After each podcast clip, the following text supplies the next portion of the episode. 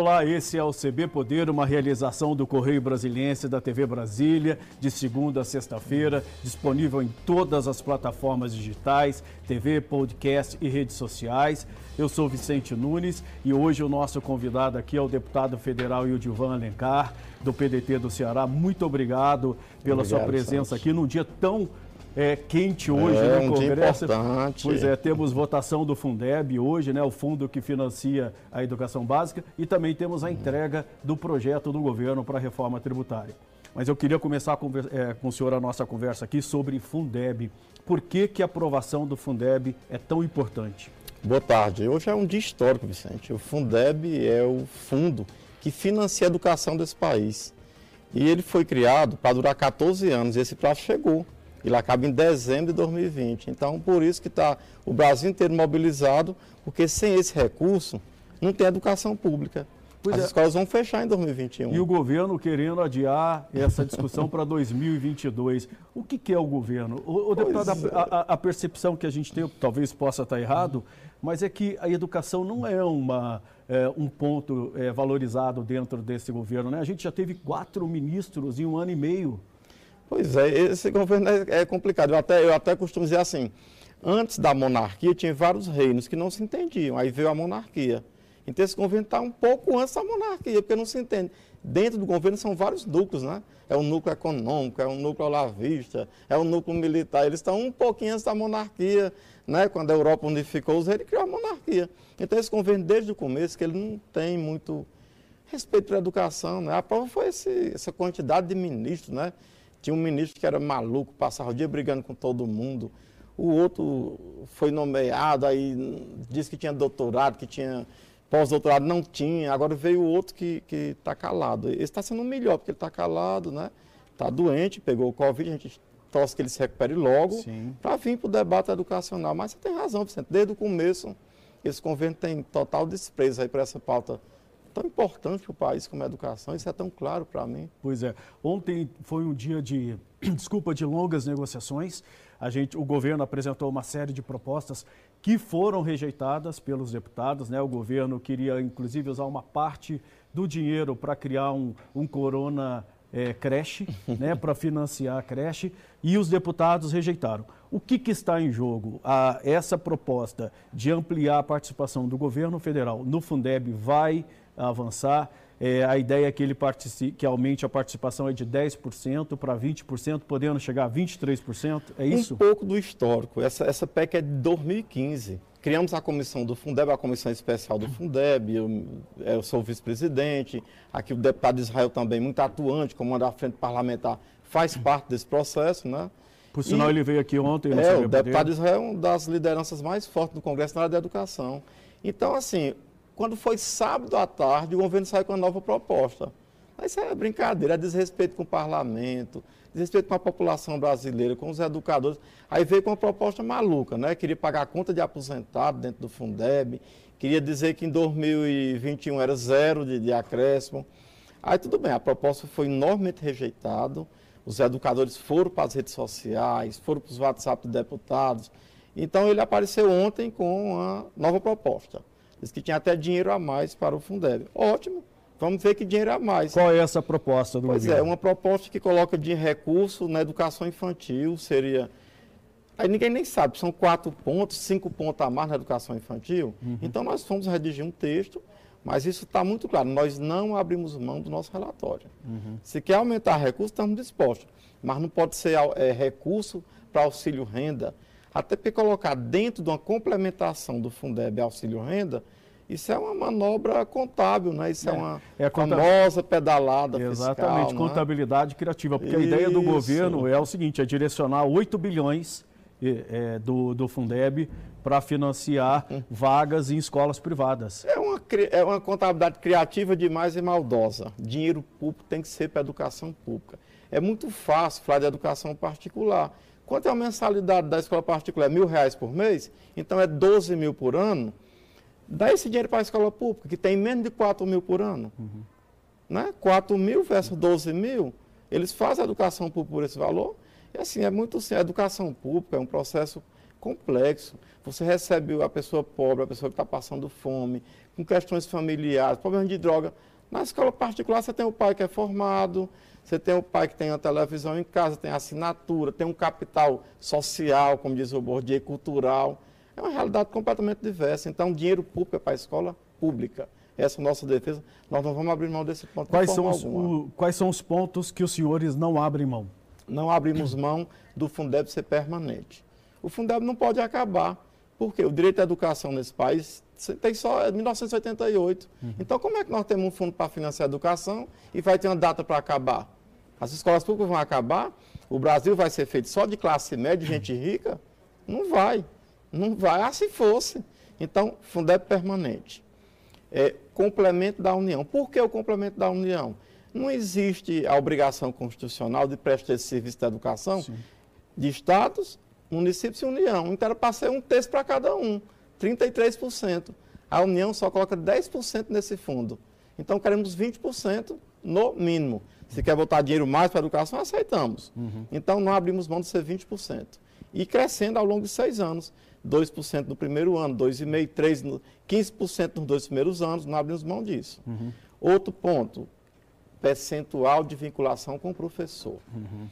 Professor é que tem que ser valorizado nesse país. A vinculação é 60%, hoje estamos passando para 70%. Aí estamos dizendo, ah, professor vai o ganhar mínimo, muito né? dinheiro, é, é, o mínimo, vão ganhar.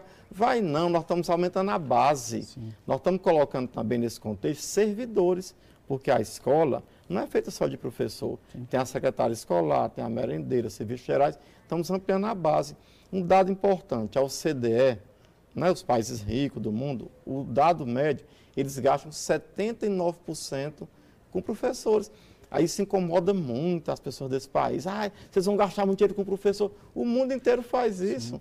A gente é muito bom para comparar os resultados, sim, né? Sim. Resultado do PIS, o Brasil está lá embaixo. Agora compara o salário também. Professor, por acaso, tinha que ser carreira de Estado, né? Claro. Ter tratamento, porque, por exemplo, a gente vê a elite do funcionalismo aí ganhando 20, 25 mil na entrada do governo e professor ganhando um salário mínimo em algumas regiões do país, né? É um descalabro isso, né? Olha, Vicente, um dos momentos mais difíceis para mim nesse congresso é quando eu escuto um deputado e está cheio lá, que vão para a tribuna dizer isso. O professor ganha muito dinheiro nesse país. Uhum. Rapaz, que, que história é essa? Em lugar nunca ganharam em toda a história do Brasil. Uhum. Aí ganha muito dinheiro, isso é a corporação, você defende demais os professores. Isso é o momento assim que eu tenho que respirar fundo. O momento mais difícil a minha vida parlamentar é ter que escutar um negócio desse. É. Tá? Nesse projeto, inclusive, vocês é, estabelecem que o gasto do Fundeb, é, o mínimo de 70% com professores e servidores. E servidores que tá. não estavam no Fundeb, estão aumentando a base. Está tá aumentando a base. E aí, podendo chegar, lógico, a 80%. Agora, o governo quer estabelecer um teto. Ele acha que não pode passar de 70% é, desses gastos. Quer, né? Aí eu pergunto, o Brasil é um país que só 30% das crianças estão em creche. Uhum. Tem 70% que estão chorando para ir para uma creche. Nós somos um país que não temos escola em educação em tempo integral. Eu descobri que esse nome escola em tempo integral é uma criação nossa do Brasil. Uhum. Lá fora é só escola, é tempo integral. Uhum. Aqui tem que estar o um nome escola em tempo integral. Então, um país que professor ganha pouco, Sim. que não tem criança em creche, que tem poucas escolas em tempo integral. Aí nós não temos que aumentar gasto com o professor. Uhum. Que história é essa? É, isso, essa equação não fecha. É. Né? é uma equação ridícula, isso é muito claro. Agora, o que está por trás disso são outras premissas. Quais são? É, eles querem privatizar a educação pública, né? querem privatizar a história dos vouchers. Essa questão de educação me incomoda, porque quanto mais você é escolarizado, mais você vai conseguir ver o que está acontecendo nesse país. Nós estamos no meio de uma pandemia Sim. sem ministro da Saúde. É. Quando você é mais escolarizado, você não vai apostar em todo fake news. Porque eu acho engraçado que esse fake news no Congresso ele diz assim, não, isso é liberdade de expressão. Onde é que mentira é liberdade de expressão? Que história é Destruir reputação. É, né? isso é liberdade de expressão. Tem até uns robôs que mandam mensagens para a gente. Deputado, vote contra o projeto da fake news. Vocês vão acabar com a liberdade de expressão. Desde quando mentir é liberdade de expressão? Pois então, é. o que está por trás disso é isso. Pessoas pouco escolarizadas interessa porque mantém a desinformação. Os, e mantém os currais eleitorais mantém os também. currais, né? Porque o que a gente vê, por exemplo, quando, por exemplo, quando o governo quer destinar 8 bilhões para esses corona creches, na verdade o governo vai, vai transmitir, transferir essa renda para a população em troca de votos. Claro. Está muito claro, né? E, e essa votação de hoje nós temos que estar muito atentos ao seguinte ponto. Não adianta aprovar somente o texto da Dorinha. Tem que rejeitar esses destaques imorais que vão propor. Destaque de voucher. Não adianta o deputado aparecer bonito na foto, dizendo assim, ah, eu votei a favor do Fundeb. Não, votou a favor do Fundeb não. Votou por educação, por voucher na educação, votou para que o professor ganhe pouco e tenha teto, e eu fico pensando, e se o município passa de 70%? Aí vão uhum. demitir os professores? Uhum. Nesse país já tem a lei de responsabilidade fiscal, uhum. onde Estado e município são obrigados a cumprir e eles fazem esses ajustes. Sim, mas aí no caso também, esses 8 bilhões, eles iam transitar fora do, do teto de gastos, né? O que para o governo é, é uma boa. Porque ele não poderia ser acusado de pedalada fiscal no, no, pelo TCU. Ou seja, tem um interesse, é, tem interesses grandes por trás disso. Claro. E não, e não está se levando em conta o interesse da população, né? da com grande certeza, maioria da população. Com certeza. O governo quer fazer uma ação assistencialista, preocupado com o desgaste que é crescente. Nessa pandemia, o governo perde muito, porque está sendo irresponsável. Nós não podemos esquecer da quantidade de mortos, tem que ser colocado na contabilidade dele. Uhum. Perfeito que disse que era uma gripezinha e daí que não era coveiro, então pessoas morrendo. Então ele tem culpa sim? Tem. Tem que ter liderança, não pode fazer isso. E essa questão dos professores dos 70% é um ponto também importantíssimo. Até porque essa, essa, nós temos que vincular a eleição municipal.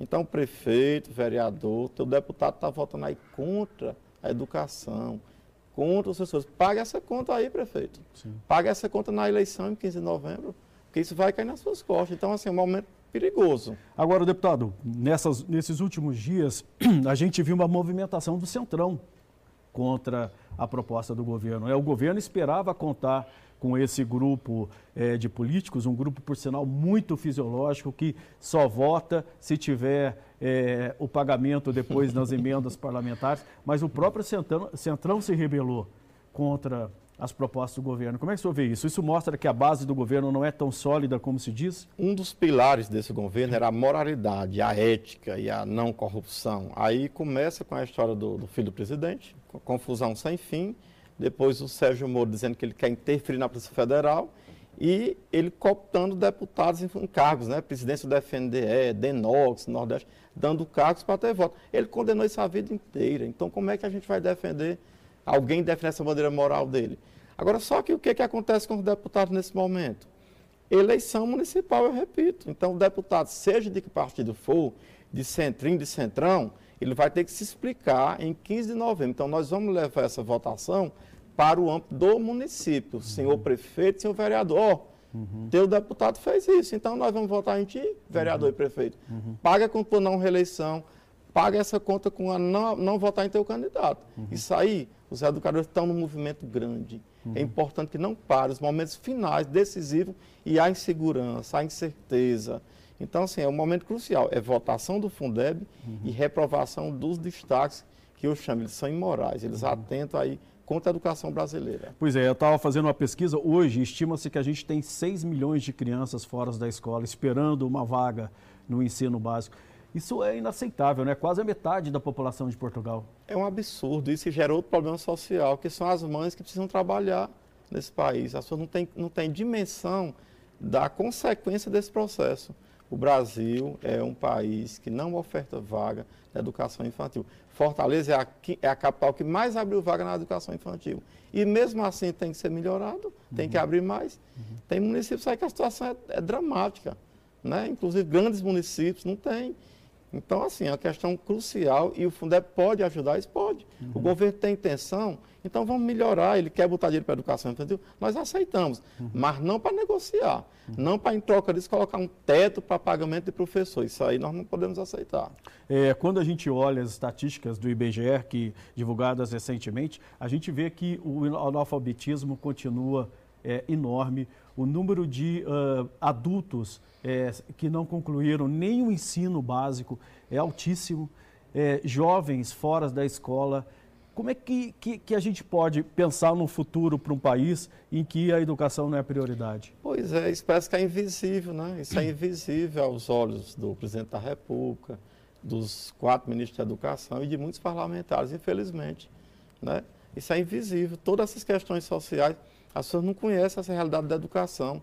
Eles só veem uma coisa, é o resultado do PISA, que nós estamos muito mal, estamos... Aí, na hora de... Aí eles acham que a educação se faz com milagre.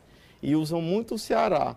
Eu fui secretário de Educação lá por 10 anos, executivo e, e titular, e eu tenho eu de cuidado, não use o santo nome vão do Ceará. Uhum. Isso é pecado, isso é um mandamento religioso que vocês estão descumprindo. Uhum. uhum. Se faz educação com investimento, dinheiro. Uhum. Lá no Ceará foi dessa forma que a gente teve bons resultados. E no Brasil, nós nunca vamos ver essa página se as pessoas não entenderem que a educação de dinheiro.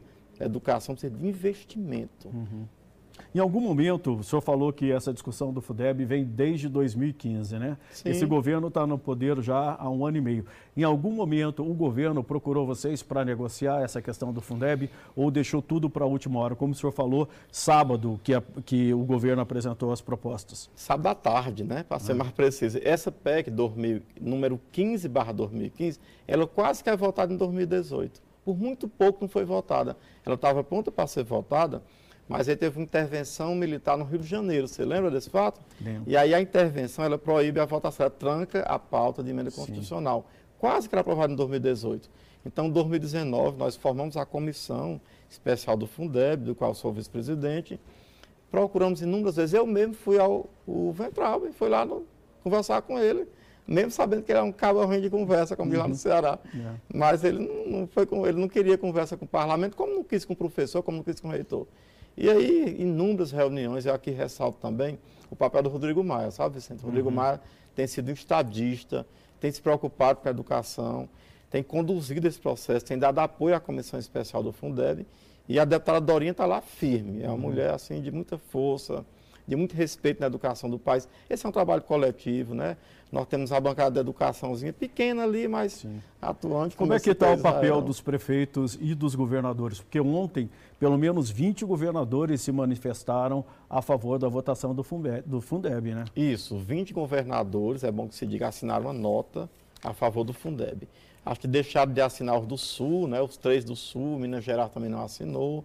Né? Eu sei que o Nordeste assinou em peso, até porque o Nordeste é quem mais precisa de recursos do Fundeb como de outras naturezas, né, que é região sofrida. Então, assim, esse apoio é importante. Tem apoio dos secretários estaduais da educação, uhum. dos 27, há um DIME, que é a União dos Dirigentes Municipais, dos estudantes, da UNE, da, dos fóruns estaduais de educação e brasileiro, das assembleias legislativas, com as uhum. comissões de educação, uhum. de todos os 27 estados, eu fui em vários estados, Santa Catarina, São Paulo, Rio Grande do Sul, e as, e as, comiss, e as, eh, as comissões de educação das câmaras de vereadores. Uhum. Então, assim, é preciso que os prefeitos, os vereadores, se movimentem nessa reta final. Nós estamos, assim, a poucas horas da votação. Uhum. Esse momento é decisivo. decisivo. São dois turnos. São dois turnos. Mas quando vence o primeiro turno, a situação já fica praticamente resolvida. Uhum. Foi assim na, nas demais votações. De então, a ideia é votar hoje em primeiro turno no, na Câmara e ainda essa semana no Isso, segundo turno? Exato. E, aí vai para o Senado. Vai para o Senado. Eu estou assim, daqui já sai para o plenário, vão ser feitos os outros encaminhamentos. Agora, com um detalhe, na Câmara se muda tudo de última hora, né? A gente tem Sim. que estar muito atento, porque lá é, nunca vi um lugar para ter tanta surpresa, né? É, volta hoje, amém, então assim... A, muito jabuti, muito, né? Muito, aparece Ali, ali jabuti tudo. sobe em árvore. É, né? especialmente quando é para prejudicar as pessoas, né? Que é uma coisa absurda, né? Então, tudo pode acontecer nós estamos aqui empenhados, a previsão que se vote agora noite, madrugada, mas a gente precisa vencer essa pauta hoje. O senhor acha que, por exemplo, que no Senado pode ter alguma mudança do projeto aprovado na Câmara? Se acontecer isso, atrasa tudo, né? Volta tudo de novo para a Câmara, né? Ou não? Não, Vicente. O Senado tinha duas PEC e o Flávio Arnes, senador hum. Flávio Arnes do Paraná, hum. ele incorporou o texto, né? Ele trouxe as contribuições e a Dora incorporou o texto dele em nossa PEC. Uhum. Então, o Flávio Arnes já trouxe a contribuição. Então, o Senado é super tranquilo essa questão no Senado em relação à PEC do Fundeb, porque nós incorporamos os processos dele. Esse 70% vem do Senado, para professores e servidores. Para professor, então já Isso, veio essa proposta que se encaixa aí no... Uhum. O Senado vai ser bem tranquilo, é o que nós imaginamos. É, por exemplo, o senhor falou dessa questão dos pensionistas. O governo quer enfiar no, no, no Fundeb o pagamento de aposentados e pensionistas. É. E aí tira dinheiro de professores. É isso, né? Isso aí é porque não entende o conceito de Fundeb. Mas eu vou pedir para o senhor responder sobre isso no próximo bloco, porque o CB Poder vai para um rápido intervalo. Fique aí, a gente volta já já.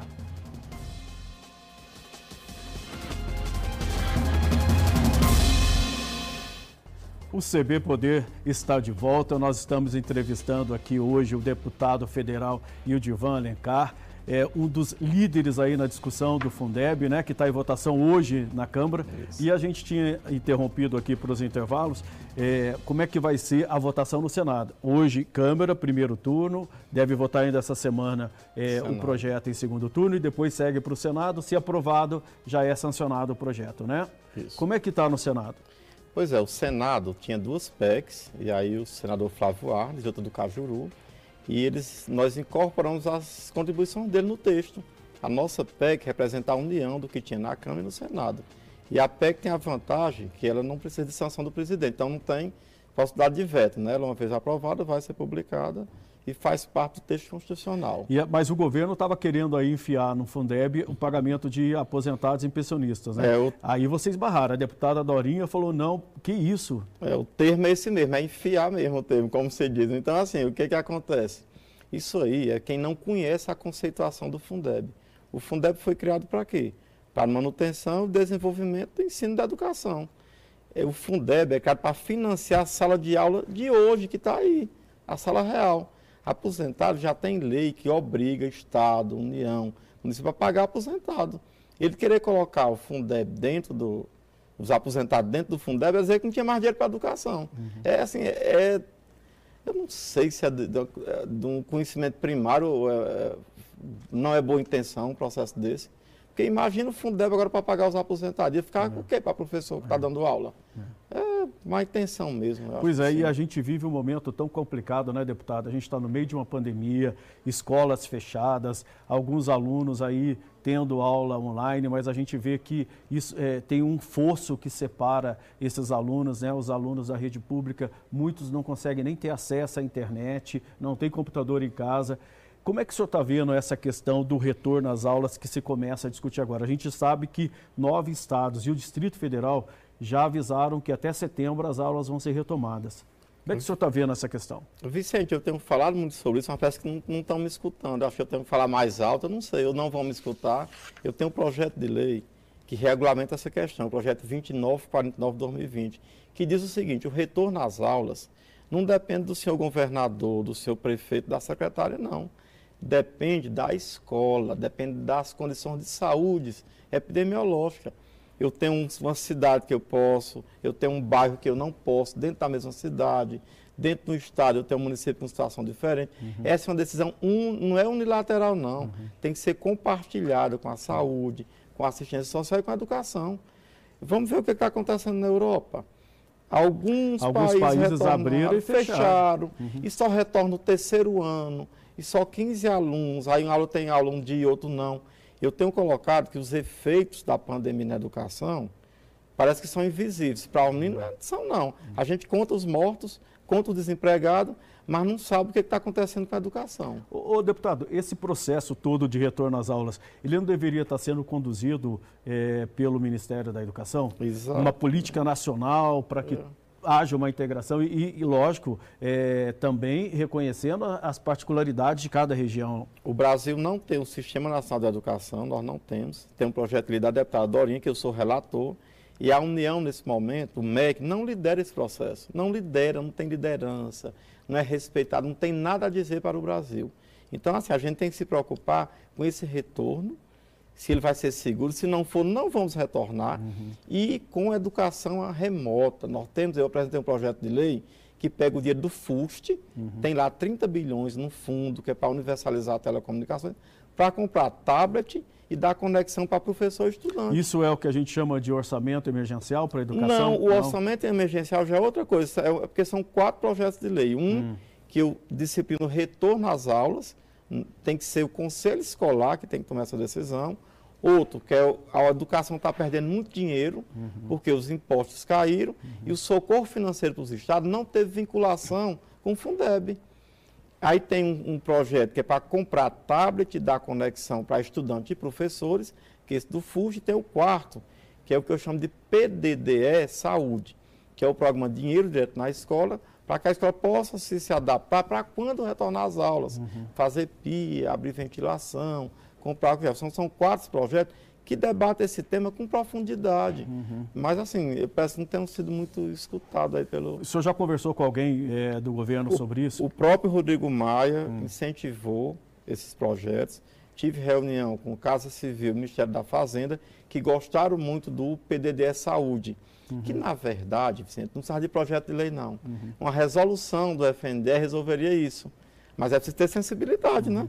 Não Se existe não tem, hoje não, uma resolução nem, que estabeleça não. regras claras para lidar com a Covid-19, Eles têm por PDD, exemplo? é normal, mas não hum. tem nada para a pandemia. Tanto que quando eu lutei para adiar o Enem, hum. que eu fui para o Supremo Tribunal Federal, PDT, uhum. eu fui para a Justiça Comum, o Israel nos ajudou também nessa luta, uhum. eu fui também para o Tribunal de Contas da União, eles, eles responderam que não tinham nenhum dado sobre pandemia na educação. Que é isso, muito, nem as pessoas estão morrendo.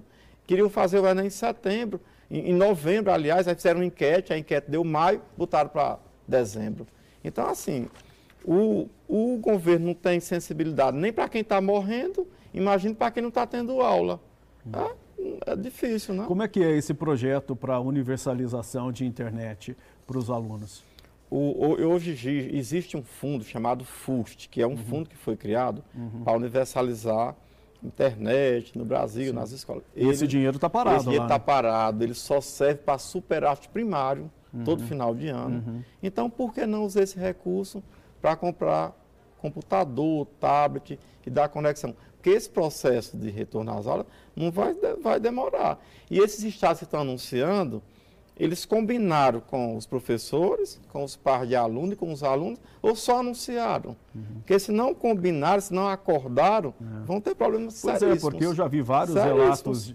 Pesquisas, né? Pois é, e vários relatos Pesquisas. de pais que não estão seguros em, em, em, deixar seus filhos otários, sobretudo creche.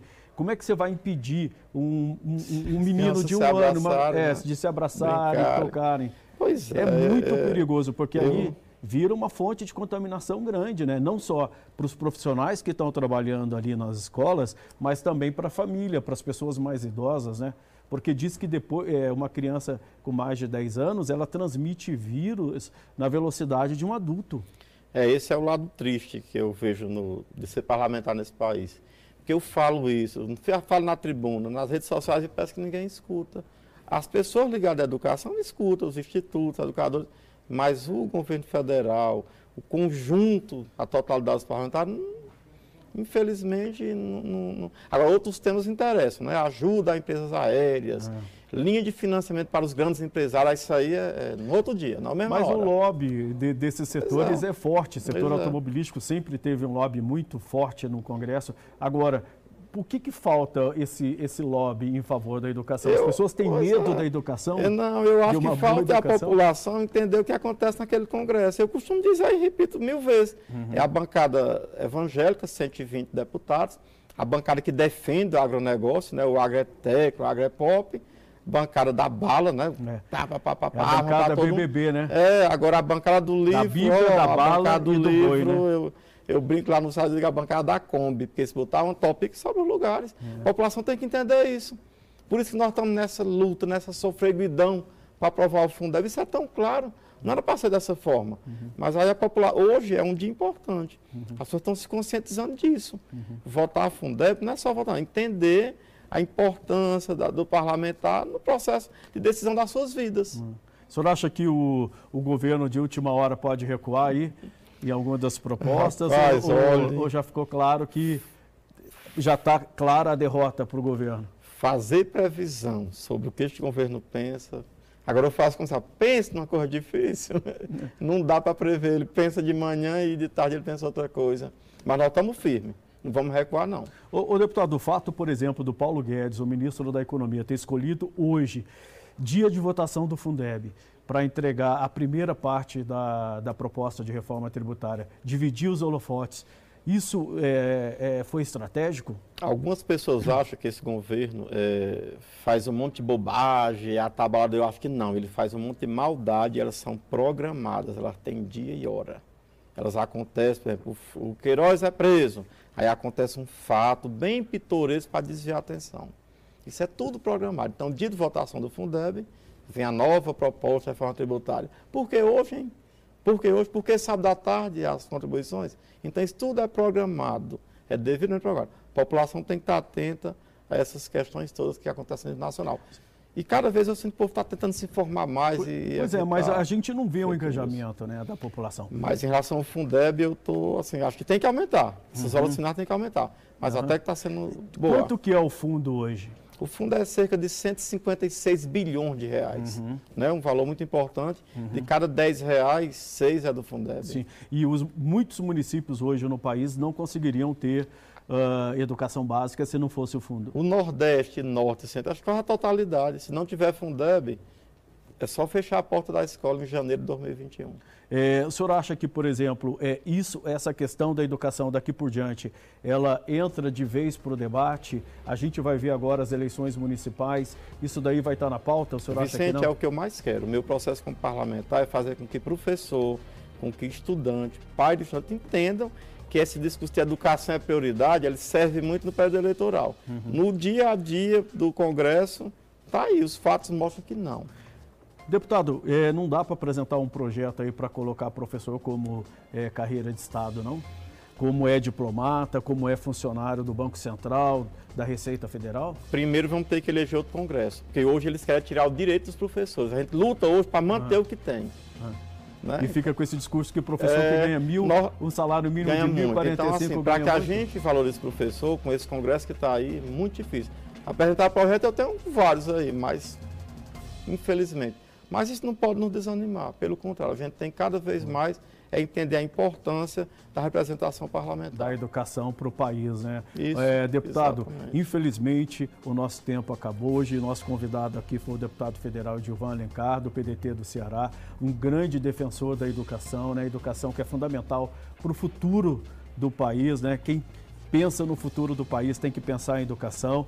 Então, o CB Poder de hoje fica por aqui. Lembrando que a gente tem CB Poder de segunda a sexta. A gente trata de política, economia, assuntos do Distrito Federal, é, saúde e agronegócio. Também transmitimos nossas lives aqui pelo Facebook, pelo Twitter. Então, fique com a gente. Se puder, fique em casa, use máscara e até a próxima. Tchau.